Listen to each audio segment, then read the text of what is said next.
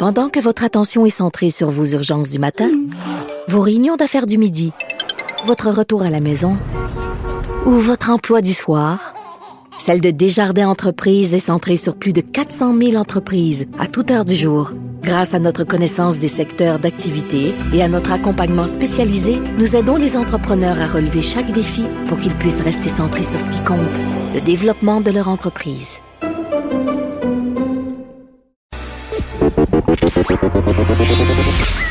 Elles n'ont pas la langue dans leur poche. Elles disent ce qu'elles pensent sans détour. Une heure de remise en question et de réflexion. Geneviève Peterson. Vanessa Destinée. Les effrontés.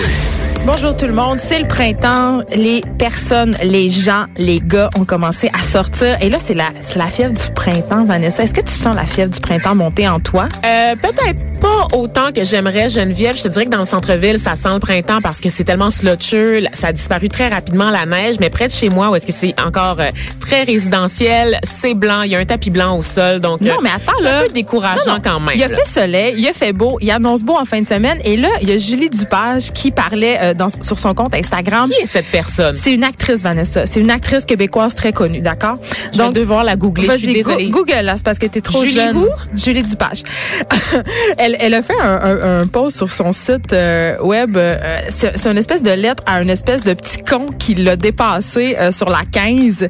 Et elle parle justement euh, des gars qui deviennent un peu fous au printemps, qui vont vite en auto. Tu sais, les policiers, ils sortent au printemps pour donner des tickets de Ben vitesse oui. parce que on le voit, là. Je l'ai vu cette semaine sur les routes quand je me promenais, quand il a fait soleil. Les gens allaient vite. Les gens contrevenaient aux lois de la route. Et les gens, ils deviennent un peu cray là. Ah, ils sont ouais, ouais, complètement. Puis là, tu vois, il y avait des gens en short, même s'il faisait Il y moins a deux. toujours des gens en short qui font du jogging. Ah, ben, le jogging, je non. peux comprendre. Ben, même là, Geneviève, en running shoe dans la neige, Mais là, t'es en- à 10 t'es en short? d'accumulation. T'es en short avec ton ta coquille Patagonia, ça, ça ça fonctionne pas. Et là, vous allez me dire, elle nous parle encore de météo. Décidément, elle est vraiment obsédée. Oui, je suis obsédée de météo, bien comme toute femme du Saguenay qui se respecte, ok? Et euh, tout ça m'amène, à- je suis tellement contente parce que c'est juste une introduction pour te parler de la chose dont ça me tentait le plus de te parler cette semaine. Il y a des études, Vanessa, des études, une- notamment deux études qui ont été menées par une, euh, une université australienne et allemande, puis qui ont été publiées euh, dans la Royal Society euh, Journal. Et là, tiens-toi bien, Vanessa, euh, c'est une étude qui touche les primates. Où je m'en vais avec ça? Où je m'en vais avec ça? euh, paraîtrait selon ces études-là, euh, que les singes qui ont des parties génitales plus petites que leurs congénères compensent en étant euh, flashy et agressifs. Des petits pénis? Drop the mic. Je l'avais pas vu venir. Est-ce Je l'avais pas vu venir. est-ce que vous, est-ce que vous pensez à ce que je pense? Hein? Qu'est-ce que. Petit Hein? Faut, faut juste avoir sorti une fois dans un bar de la Crescent pour le constater. je pense que c'est la même chose chez les humains. Durant la semaine de la F1, c'est particulièrement évident, n'est-ce pas? Ben, Qu'est-ce le- qu'on dit, Geneviève, hein? Ben, le- La grosse corvette accompagne quoi d'habitude? Ben la petite quéquette évidemment. Voilà. J'aurais envie de dire le gros pick-up, le gros bateau, euh, les vêtements, les grosses montres aussi. Les grosses- Oh mon Qu'est-ce qui se passe avec les montres Les montres sont de plus en plus grosses. Les Pourquoi? gars, arrêtez ça. Je le sais pas, c'est tellement laid. C'est vraiment bizarre. Vous utilisez pas ça pour regarder l'heure, c'est vraiment pour flasher. Non, mais c'est devenu, c'est pas une horloge, là, c'est une montre, je veux dire. J'ai- vu euh, l'autre fois, c'est vraiment la mode. Les, les cadrans sont aussi gros que les mains. C'est vraiment pas beau, puis ça doit se pogner partout. Mais C'est très bizarre. je pense que ces personnes-là qui portent de très grosses montres ont des petites parties génitales. C'est ça. Tu sais Ben, qu'il y a des montres qui se vendent plus cher que des autos, Geneviève, ça me jette à terre. Pourquoi? ben, OK, là, tu vas être. euh, Là, là, là, on va être que encore. tu vas faire mon éducation? Non, on va être encore obligé de parler de ma télé-réalité australienne Yomi Oh Mummies. mon, mon Dieu. Ouais, on va être encore obligé de parler de ça. renouvelé? Y a-tu une autre saison? Ben oui, il va y avoir d'autres saisons. Hum. si on espère qu'il va y avoir d'autres saisons parce que. euh, Parce qu'il il va y t'ai avoir les Yummy Babies. Mais je t'ai pas, oui, je t'ai parlé des, push- des fameux pushing presents, c'est-à-dire c'est le cadeau que tu reçois pour avoir euh, daigné accoucher et donner un enfant précieux héritier à ton mari. Pour avoir mis bas. Exactement, donc de pushing present. Et euh, dans la série, on voyait, il y a une fille qui a reçu une Audi, mais il y en a aussi deux qui ont reçu des Rolex. donc la montre comme une espèce de représentation de ton statut social. J'ai jamais compris. Mais moi. à quoi ça sert? Ben, quand- Sérieusement? Quand tu as un téléphone pour te donner l'heure, pourquoi tu as une montre? Exactement. Mais il paraît, il- c'est une montre. pourquoi pas une bague? Ouais. Tu sais? Il y en a une qui a reçu une bague. Ah. 99 000 Ça, c'est oui. Comment? 99 000 99 000 Ah ouais, hein? Mais je, je trouve que je vaux ça. Si jamais il y a quelqu'un qui a envie de me donner une bague, il faudrait qu'elle vaille au minimum 99 000 Non, cette personne-là préfère investir dans les euh, REER, mettre son, mais, placer son argent. Mais n'importe qui qui veut me donner une bague, je vais la prendre. Hein. Voilà. Juste, juste vous le dire. J'adore, j'adore tout ce qui brille. Comme les, comme les primates. Comme les primates, comme les Oui, exactement. Tu Donc, euh, c'est parfait. Exactement. Donc, j'avais vraiment envie de partager ça avec vous. Quand vous allez vous faire regarder par une espèce d'épais ou quand vous allez vous faire dépasser par un abruti euh, sur l'autoroute ou quand vous allez sentir que les gens virent un peu fou, pensez qu'ils ont, ils ont des petites parties génitales, ces personnes-là. Est-ce qu'on a le droit de faire du penny shaming? Bien sûr, on a Ah tous les droits. C'est à nous le micro. Excellent! Je veux dire, on peut faire ce qu'on veut. T'as bien raison. sont pas contents, ils ont juste à nous écrire sur la page Facebook des effrontés puis nous dire euh, pourquoi ils ont pas des petits pénis. Donc voilà, c'est dit, on a réglé, on, a- on règle des affaires en ce jeudi Grâce aux matin. études? Ben non, toujours grâce aux études. Toujours. Oui. Euh, dans une note vraiment plus sérieuse, Vanessa. Juliane Assange, cette saga. Je n'ai hein, rien à dire sur son penny. Par Non, contre, qui- j'en ai à dire sur son statut social actuel. Laissez Geneviève. faire arrêter. s'est fait arrêter, effectivement. Il a perdu l'asile politique euh, accordé par l'Équateur. Julian Assange, on se rappelle, qui a, qui a fondé cet organisme Wikileaks, n'est-ce pas, qui publiait des documents, euh, des photos, qui donnaient accès, en fait, à des secrets d'État, euh, pas juste aux États-Unis. Donc, on sait que Julian Assange est lui-même australien et c'était des secrets d'État d'à peu près tous les grandes toutes les grandes puissances en fait mondiales. Donc beaucoup Il a de foutu scandales. la merde. Il a foutu la merde. Donc, un scandale assez comparable à celui d'Edward Snowden qui, lui, a révélé, en fait, les, les stratégies, les tactiques d'écoute de la CIA. Donc, deux hommes pour lesquels la tête avait mis, été mise à prix, en fait, par les autorités euh, américaines. Et dans le cas de Julian Assange, en fait, c'est qu'on avait utilisé des vieilles accusations euh, d'agression sexuelle portées, donc des plaintes qui avaient été portées par deux Suédoises. Donc, c'était une tentative. En fait, on, on se servait de ces accusations-là pour tenter de l'extrader. Donc, tous les, pa- les pays partenaires de la Suède et des États-Unis, normalement, étaient censés pouvoir extrader Julian Assange. L'Équateur a choisi de lui accorder l'asile. Donc, pendant plus de deux ans, en fait. Mais moi, je me demande tout le temps pourquoi, quand j'entends des histoires comme ça, je me dis pourquoi certains pays décident d'accorder l'asile. Puis C'est tout le temps des, des pays un peu sous-développés. Ben, ou des pays voyous. C'est ce qu'on appelle des pays euh, voyous. C'est quoi le comme but politique derrière ça? Ben, c'est de, de faire un pied de nez en fait aux grandes puissances occidentales. Donc c'est vraiment de pas céder un morceau du terrain. Donc vous nous vous nous imposez des embargos ici et là, vous nous imposez des sanctions, vous faites de l'ingérence politique au sein de nos gouvernements. Eh bien voici ce qu'on fait Nous, on se de- exactement de notre côté. C'est vraiment un jeu de diplomatie et de géopolitique en fait. C'est quoi le sort qui attend Julian Assange? Là, Ben, en penses? fait, c'est que lui, il habitait dans l'ambassade de l'Équateur, vraiment. Rien de moins. Rien de moins depuis le 19 juin 2012. il Et sortait jamais, jamais. il ne pouvait pas sortir. Parce Le qu'il moindrement sortait, Ouais. exactement. C'était comme en fait une zone neutre, vraiment. Et là, C'est ce comme habiter dans la dans le outlet de l'aéroport finalement. Ouais. Pourrais habiter dans, dans le magasin où ils vendent toutes les choses hors taxe. Dans une espèce de zone où il n'y a pas de loi internationale. Donc, en fait, euh, donc c'est ça, c'est vraiment des procédures judiciaires qui ont été intentées contre lui par le Royaume-Uni et les États-Unis. Et qu'est-ce qui a fait en sorte qu'il a perdu son asile de l'Équateur, Geneviève? Je donne ma langue au chat. Wikileaks a sorti des informations sur le président Ben de l'Équateur, Lénine Moreno, effectivement. Oh. Donc, même si lui était en- euh, était euh, C'est comme le chien qui mord sa propre queue. Exactement. Même s'il était dans l'ambassade, son organisation existait encore parce que le but de, de WikiLeaks, en fait, c'est c'est de se baser sur des lanceurs d'alerte. Donc, c'est comme un Wikipédia, en fait, des lanceurs d'alerte. Donc, tout le monde peut contribuer et les activités de WikiLeaks se sont poursuivies malgré la détention est-ce que c'est aussi problématique que Wikipédia, c'est-à-dire que si tout le monde peut lancer des alertes, c'est-à-dire qu'il peut y avoir des choses qui sont carrément inventées ou des choses euh, euh, qui sont mises là justement à, à, à dessein un peu douteux, tu sais. je peux évidemment pas me porter en grande défendresse là, de, de WikiLeaks et Ouais. passer par le processus. Je peux pas garantir que le processus de révision des, des trucs déposés est rigoureux. Par contre, je sais à voir comment les puissances occidentales en ce moment sont agitées.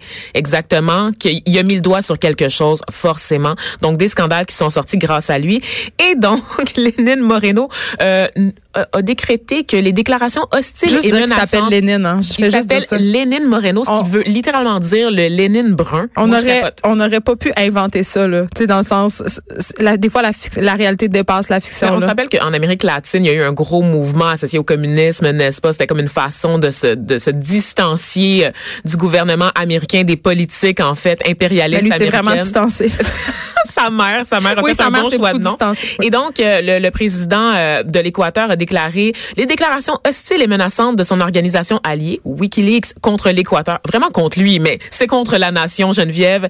Et spécialement la transgression des traités internationaux ont conduit la situation à un point où il n'était plus possible pour le gouvernement de l'Équateur d'offrir l'asile à M. Assange. Il s'en va où, Juliane? Si je repose ma question, il s'en va-tu à Guantanamo? Oh Qu'est-ce qui se passe? mon Dieu, on sait pas trop qu'est-ce qui va se passer. Parce en que- fait, c'est à suivre. Donc, on sait d'abord que l'enquête pour viol pourrait être ouverte à la suite de ça, parce que c'est vraiment ce qu'on utilise là, comme levier pour mettre la main dessus. Et ensuite, il pourrait être, être traduit en justice Pour autre chose. Exactement. Donc, on sait là que les États-Unis veulent mettre la main sur lui depuis tellement longtemps à cause de la publication. Puis c'était en 2012, là, 250 000 notes diplomatiques et 470 000 rapports militaires secrets. J'ai tellement l'impression qu'il va se servir d'exemple. Écoute, mais avec qui il avait fait ça? Avec Chelsea Manning, donc Ben ce, ce sol- soldat transgenre que l'on connaît, n'est-ce pas? Qui a été emprisonné? Qui a fait de la qui prison? fait l'objet d'un documentaire euh, sur Netflix fort intéressant sur sa transition, euh, mais c'était Oui. avant justement qu'il soit euh, dans l'eau chaude. En fait, la, la question de l'identité de genre de Chelsea Manning, c'est un enjeu super important parce que ça ouvrait en fait les discussions sur le traitement de ces personnes-là dans le système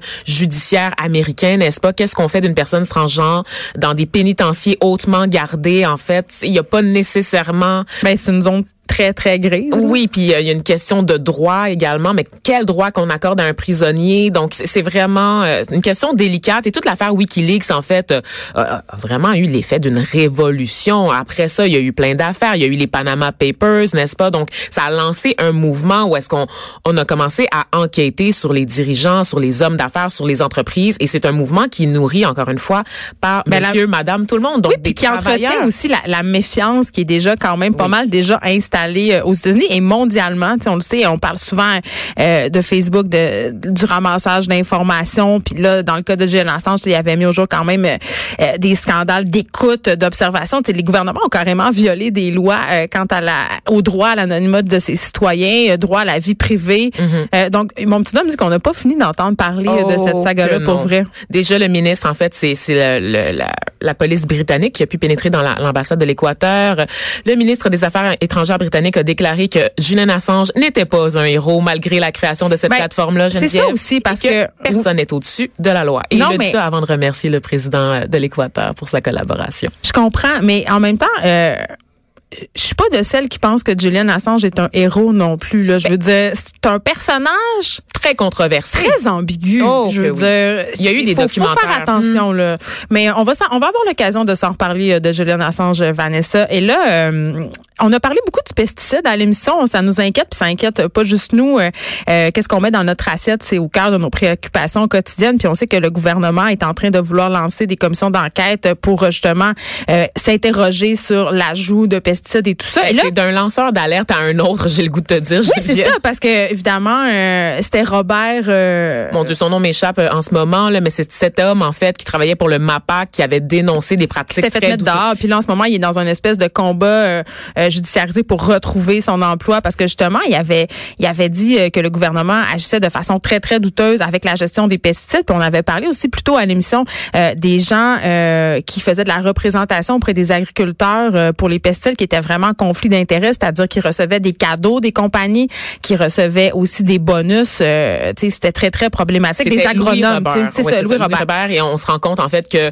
l'industrie avait une place assez, ça. assez imposante là, au sein des décisions gouvernementales, en Oui, fait. et là, alors qu'on sait tout ça, alors que ce sujet-là euh, fait les manchettes depuis longtemps, on apprend que Québec aurait tabletté des solutions pour réduire l'impact des pesticides, Vanessa. Absolument. Donc, c'est une enquête, encore une fois, de Thomas Gerbet, qui est vraiment... qui est sur vraiment un- le, le gars qui va, tu sais, qui, qui est sur le B de pesticides. là. Exactement. Donc, Mais c'est on le lui qui a- remercie, on le remercie. C'est lui qui a accompagné là, euh, Louis Robert justement là, dans sa démarche et qui a fait un suivi là, quand on a su qu'il avait été renvoyé. Donc, on a appris en fait, c'est ça que Québec a vraiment tabletté, que tu le disais, une liste de solutions concrètes de rechange aux pesticides. Mais pourquoi? Qui sont destinées évidemment à réduire leur impact sur la santé et sur notre environnement.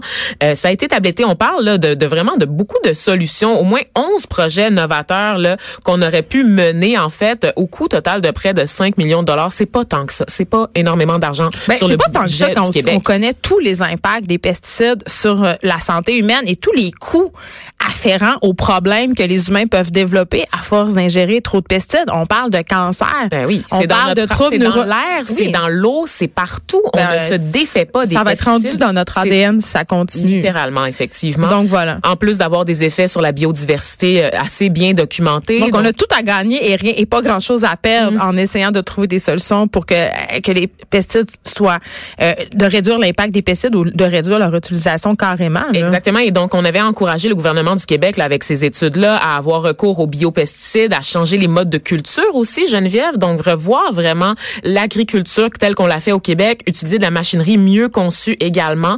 Donc, des gens, des, sec- des contributeurs vraiment du secteur agricole qui ont été mobilisés, là, pour faire de la recherche, là, au nom du gouvernement du Québec. Et on apprend, en fait, que tout ça a été tabletté. Pour quelle raison? On ne le sait pas? Ce qu'on sait, c'est c'est ça qu'on a Pour quelle raison, Vanessa? Honnêtement, on va, je veux pas faire ma, ma complotiste à deux scènes, mais c'est sûr que c'est excessivement payant. C'est une industrie de milliards de dollars, l'industrie des pesticides, et c'est un lobby très puissant. Tu Absolument. sais, je veux dire, c'est sûr que ça a quelque chose à voir là-dedans. Je peux pas croire que en non. ce moment que la vente et l'utilisation des pesticides, malgré tous les efforts déployés pour expliquer comment c'est nocif, ça ne cesse d'augmenter. En fait, Geneviève, tu l'as dit, c'est un lobby très puissant. C'est une industrie qui rapporte énormément, même si les effets ne sont pas prouvés. Ça fait plus de tort. Ben, en fait, les effets sont pas prouvés. Oui, des études nous révèlent carrément, en fait, que ça fait plus de tort que de bien à notre organisme et à la biodiversité. Mais c'est parce qu'on veut produire, on veut pas laisser les champs en jachère, on veut toujours plus, toujours plus. Euh, on veut lutter aussi, on veut avoir des légumes, des fruits, des plantes parfaites. Euh, c'est tout notre rapport à la consommation alimentaire puis notre alimentation qui- qu'il faudrait revoir. Mais on s'est habitué à ça, on s'est habitué à, produire autant puis à pouvoir consommer ce qu'on veut à longueur d'année. Donc c'est vraiment une prise de conscience qu'il faut faire collectivement. Là, on reste dans, dans, le manquement à l'éthique, Vanessa, parce que moi, je trouve que le, gouver- le gouvernement manque à, à son éthique et à son devoir envers la population en tablettant euh, euh, des trucs qui réduiraient l'impact des pesticides. Et tu me parlais ce matin, tu me disais qu'on a appris que Montréal euh, mis à pied 125 fonctionnaires pour manquement à l'éthique. et ça, c'est fort, t'inquiète. C'est énorme, 125. 125, là. Fini l'époque, nous avons fini l'époque où des employés de la ville pouvaient recevoir des bouteilles de vin, des jambons. Des jambons.